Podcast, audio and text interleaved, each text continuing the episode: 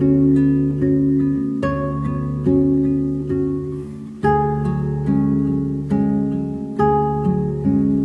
遇见过爱情吗？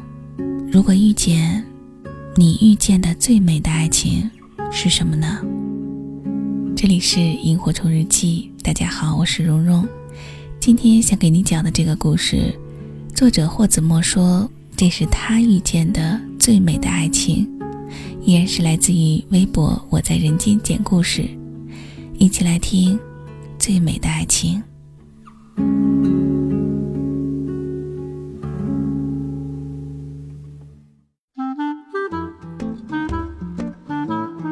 小姨与小姨夫是相亲认识的，方式很老套。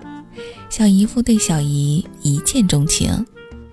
小姨说自己不会做饭，小姨夫赶忙说：“我家三代祖传御厨。”小姨说不喜欢做家务，小姨夫笑成花：“我呀从小多动症，医生说多干活可以治病。”小姨撇撇嘴说：“关键我还路痴。”小姨夫指指自己的脑袋：“嘿，巧了，我这儿有一个指南针。”小姨笑了，说：“行啊。”小姨确实没撒谎。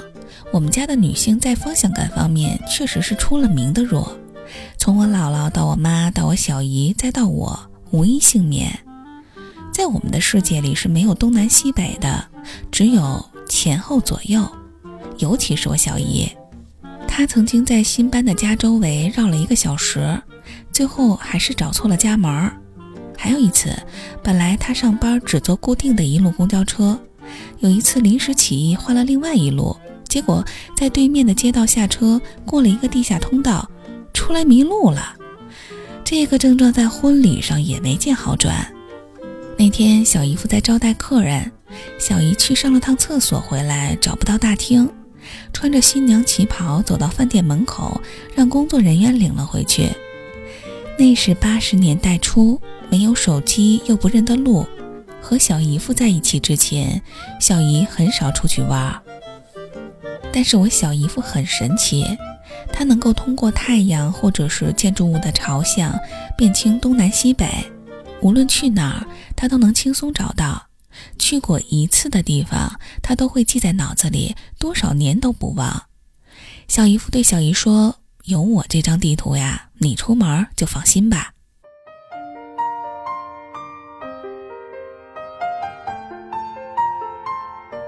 结婚之后，小姨夫把家里收拾得干干净净。逢年过节、家庭聚会，小姨夫承包了全家上上下下二十几口人的饭菜。大家夸赞小姨夫，小姨就笑成了一朵花。最让人艳羡的是，无论去哪儿，小姨夫总是紧紧地牵着小姨的手，生怕一松手他就丢了似的。他们没有什么钱，和城市中的大多数一样平平淡淡。但是小姨很幸福，也很知足。她经常和我说，她虽然不认路，但是她走了一条最正确的路，就是和小姨夫并肩。退休那年，他们随着我表妹迁到了另外一座城市，那是一座美丽的海滨城市。小姨热情地邀请我妈，说让小姨夫带我们去吹海风、捡贝壳。去山上看热带雨林，可是没等我们去，小姨夫就突发脑出血，经过了两次大手术，留下了很多后遗症，不仅走路有些困难，说话不清楚，反应也越来越迟钝。我去看过他几次，他总是沉默着，坐在客厅的藤椅上，望着窗外的天空，一呆就是大半天。在过去的许多年里，小姨夫把小姨宠得什么家务都不会，六十岁才开始学习做饭，开始独自把家里收拾得井井有条。后来表妹给他们请了一个保姆，没过多长时间，保姆突然跟表妹反映，说小姨经常早出晚归，一出去就是一整天，也不知道在忙些什么。当时表妹正在外地出差。非常担心小姨出什么意外，就给我打电话，我休了年假，连夜飞了过去。到小姨家时已近傍晚，家里空无一人。我给小姨打电话，她说一会儿就回。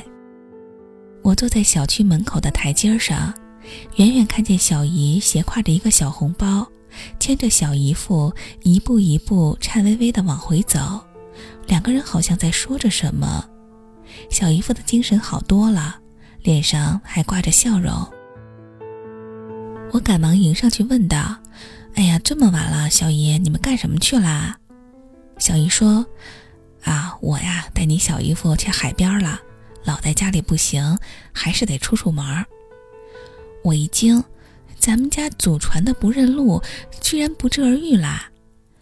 小姨和小姨夫相视一笑，然后我才知道，小姨前段时间经常出门，就是把她以前和小姨夫去过的地方，大大小小的路线，用笔都详细的记在了本子上，哪条公交线路在哪儿下车，走多远能到。在哪儿拐弯？有什么醒目的标志？全都清清楚楚的记了下来。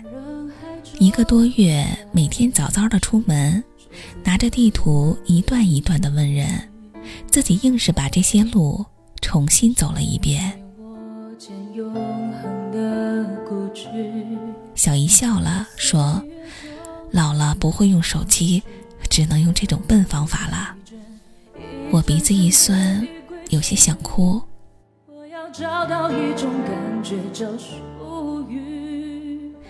前半辈子都是你牵着我，余生啊，我要牵着你一起走。有没有一关上门，一躺下来不再离去？有没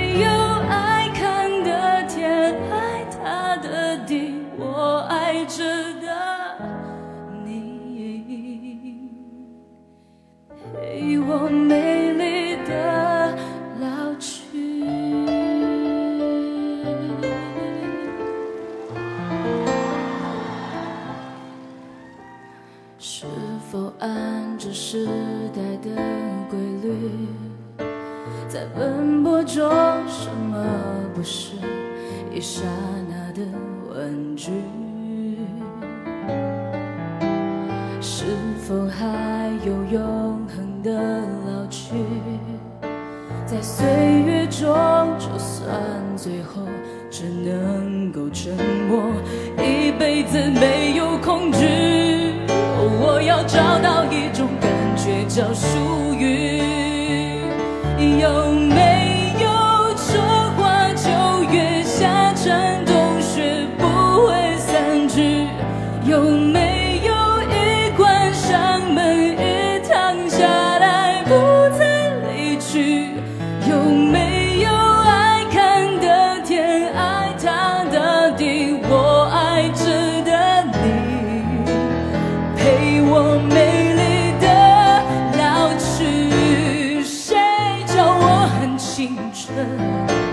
谁叫我傻？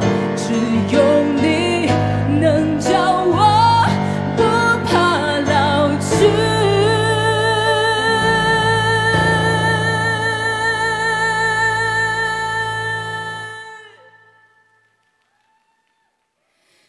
有一天